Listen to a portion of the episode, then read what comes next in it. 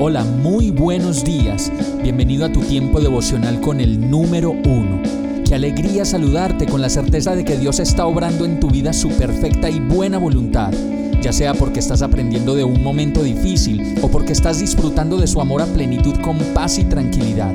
Llegó la hora de tomar tu Biblia, pues de seguro Dios te va a hablar, te va a reconfortar y lo mejor de todo, te va a dar las respuestas que estabas buscando. ¿Qué esperas? Vamos, súbete de una vez en este pequeño pero eterno vuelo devocional con destino al cielo.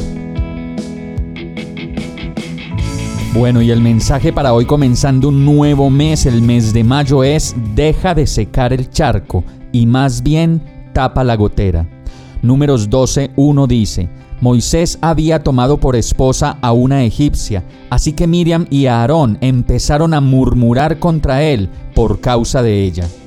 En muchas ocasiones cuando llueve y tenemos el techo de la casa dañado, se nos entra el agua y nos toca secar el charco una y otra vez, porque no hemos tapado la gotera y una y otra vez nos toca resignarnos a una solución a medias y a tener que aguantar los charcos una y otra vez por causa de no atender el problema principal, que es la gotera. Asimismo nos ocurre en la vida con aquellas cosas que no hemos podido tapar ni cerrar, ni darles una solución correcta y definitiva.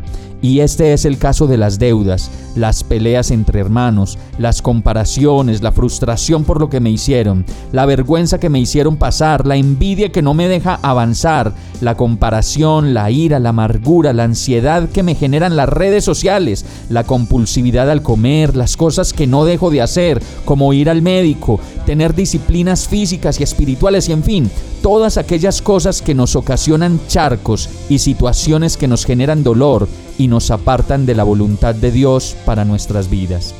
En este caso, la palabra de Dios dice que Miriam y Aarón empezaron a murmurar contra su hermano Moisés, y esta es su gotera sin arreglar.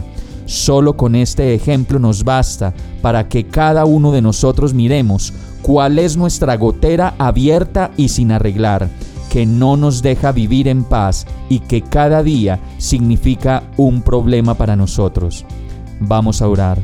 Señor, perdóname por mi desorden en tantas cosas de la vida, por las peleas no resueltas, por el dolor no perdonado, por compararme, por pelear, odiar y aplazar la sanidad de mi corazón y la sanidad de mi cuerpo.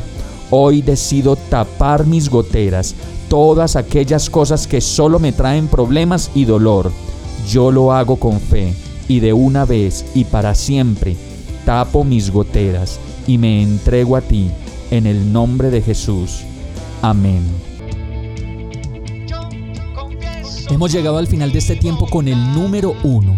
No te detengas, sigue meditando durante todo tu día en Dios, descansa en Él, suelta los remos y déjate llevar por el viento suave y apacible de su Santo Espíritu. Solo compártelo con quien lo necesite y ames. Hoy, de la mano de Dios, todo será un gran día. Para más información visita nuestra página www.iglesiabierta.com o llámanos al 313-334-0116. Oramos y rogamos para que cada día te enamores más de Dios y para que no pares de pasar todo tu tiempo con el número uno